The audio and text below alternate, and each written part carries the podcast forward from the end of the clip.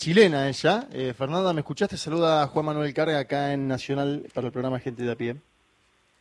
Hola Juan Manuel, ¿cómo estás? Te escucho perfecto. Bueno, eh, qué, qué, qué alegría comunicarnos. ¿Por qué? Porque quiero, quiero que le expliques primero a las y los eh, argentinos que en su momento siguieron el levantamiento popular en Chile, se denominó estallido chileno, que luego vieron llegar a la presidencia a, Gabriel Boric, que luego hubo un intento de constitución de parte de sectores más alineados a la izquierda chilena eh, que falló en las urnas, ¿no? luego de escribirse, hubo una elección y le dijo que no a la ciudadanía, a la mayor parte de la ciudadanía, a esa constitución, y ahora nos encontramos con una constitución elaborada por un segmento de la derecha chilena, particularmente el partido de José Antonio Caz, podríamos catalogarlo en la extrema derecha chilena, y también la, la ciudadanía le dijo que no, ¿Cómo le explicás en cuatro minutos a un argentino qué pasó en Chile en estos años? Bueno, es bastante complejo porque yo creo que ni en Chile queda tan claro este fenómeno, ¿no? Si nos remontamos nosotros a lo que ocurrió el 2019 en el estallido social, bueno, esto es un estallido social que se da en un contexto de mucho enojo, ¿no? En la ciudadanía chilena y que la salida política que se, se acuerda dar es la firma del acuerdo por la paz y una nueva constitución. Este acuerdo lo firmaron diversos partidos políticos, de hecho, dentro de la izquierda el único partido que no firmó fue el Partido Comunista, y también todo esto amparado por el presidente de la Cámara de Diputados y el presidente del Senado. Dado esto, se inicia un itinerario, un itinerario constitucional donde se da pie al plebiscito de entrada, ¿no? Donde era, ¿está de acuerdo usted con la redacción de una nueva constitución, sí o no? Sí. Y eh, cómo querían que fuera la redacción de este organismo.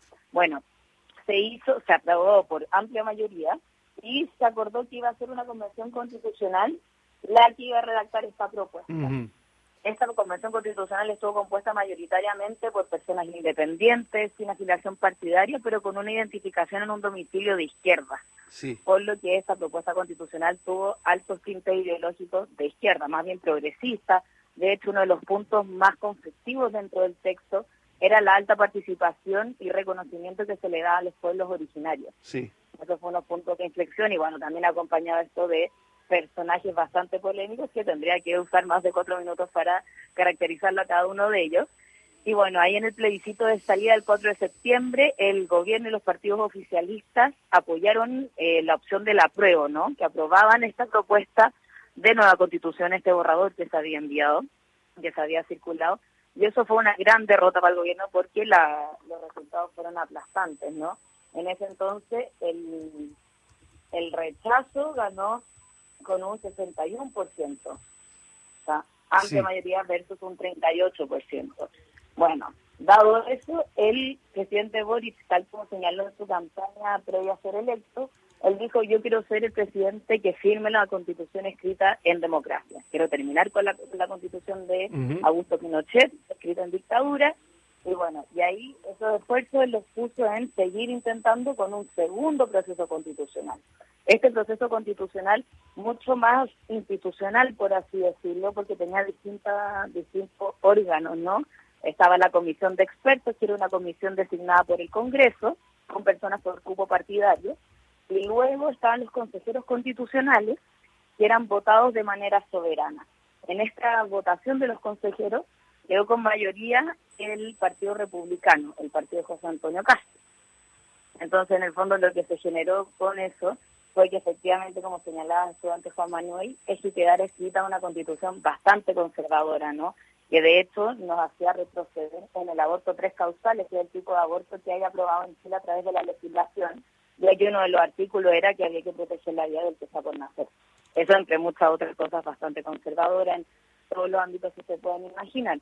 Ayer también, o sea, el domingo, perdón, fue también rechazada esa propuesta, o sea, tuvimos el rechazo de una propuesta hiper progresista y la propuesta hiperconservadora también fue rechazada. Aquí hay algo, Juan Manuel, que creo que es interesante analizar porque el sector de José Antonio Castro fracturó. Sí ahí emergió la figura de eh, Rojo Edwards, que es un senador y que era el expresidente del Partido Republicano, que él ahora está adoptando unas características bastante similares a Javier Milei. Está construyendo en este minuto el Partido Libertario, Si ustedes pueden buscar ahí después en YouTube las declaraciones que él da después del resultado del plebiscito, es, o sea, viva Chile, viva la libertad, como un personaje bastante similar. Y, bueno, yo creo que ahí el, gran ganador es Rojo Edwards, porque él fue uno de los, o sea, aquí él logró que la izquierda, el oficialismo, junto con él, la extrema derecha libertaria, defendieran la misma opción y ganaran. Y ahí uno que hace la suma, efectivamente te da que cuando perdió el plebiscito el año pasado y se gana este, la suma de los votos de Rojo Edwards probablemente fue una diferencia, pero te da el cálculo. en el fondo habría ganado la opción en contra gracias también a un esfuerzo de la ultraderecha.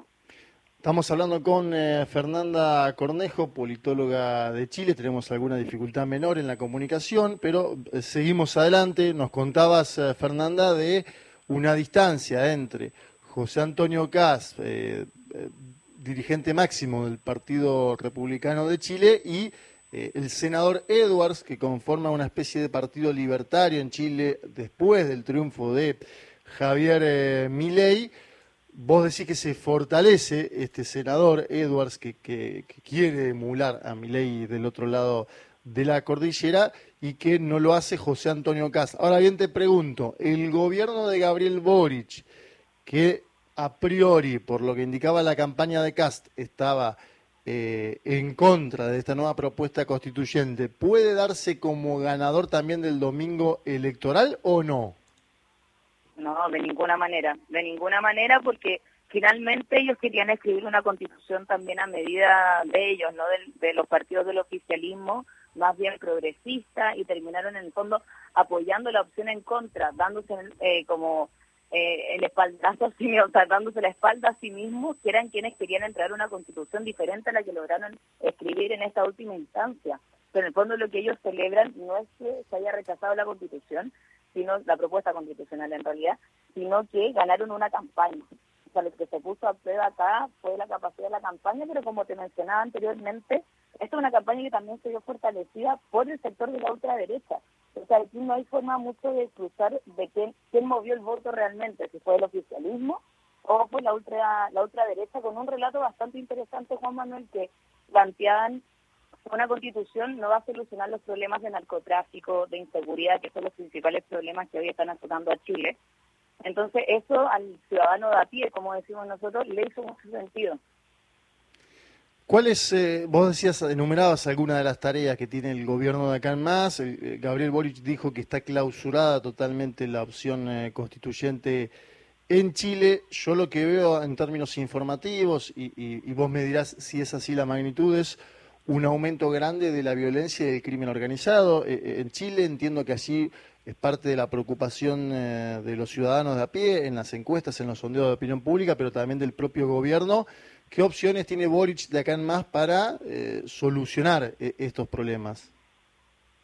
Es complejo, es complejo porque el gobierno está bastante debilitado. Quienes han logrado sostener la gestión del gobierno y apenas, como tú mencionas, el tema de la seguridad, que está encabezado por una lideresa de la exconcertación, Carolina Toá, no ha logrado salir, salir adelante. O sea, el crimen organizado va en aumento, las imágenes y la percepción de inseguridad va cada vez más en alza y, el, gobierno está atravesando otros problemas internos, no sé si, bueno, esto da para otra conversación, pero el caso convenio, que es un caso de corrupción que afectó directamente a la coalición de Gabriel Boric, eh, también los tiene muy desmoronados, y ha sido una seguidilla de errores quizás forzados o no forzados, dependiendo de cómo uno lo mire, pero que lo tienen al gobierno bastante, como con la moral bastante baja. Entonces, este sector de la exconcertación que está tratando de sostener la gestión no es suficiente para permitir que exista un alza en la aprobación del presidente Boris. Fernanda Cornejo, politóloga chilena que estás en la Argentina, si querés nos, nos, contás para qué, qué, estás haciendo, en qué medios estás eh, comenzando a trabajar y ya te vamos despidiendo con eso. No, yo estoy ahora trabajando en Canal Extra, estoy en, la editorial Perfil y los domingos los acompaño en la radio con voz. Ah, bueno, te, espero también te armaste una agendita de medios en, tu primer año de trabajo en la Argentina, esperemos que sean eh, varios más, te tocó una situación brava, pero bueno, eh, imagino que servirá, ¿no?, la experiencia. Chilenos somos combativos, así que aquí estamos dispuestos a hacer todo tipo de resistencia. Muchas gracias Fernanda Cornejo por comunicarte con gente de a pie nacional y contarnos la situación de Chile, tu país. Seguramente nos estemos comunicando más adelante. Gracias. Encantada, lo que